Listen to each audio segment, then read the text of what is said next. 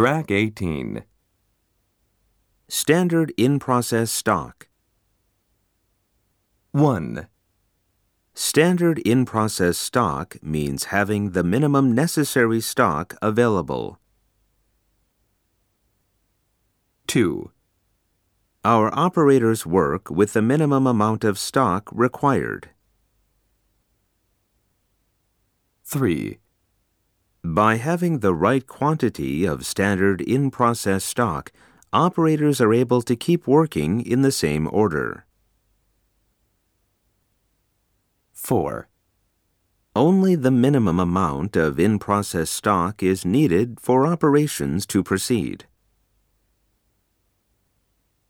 5.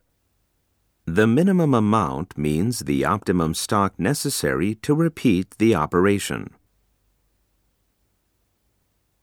6. Our manager is trying to reduce our standard in process stock levels by 20%.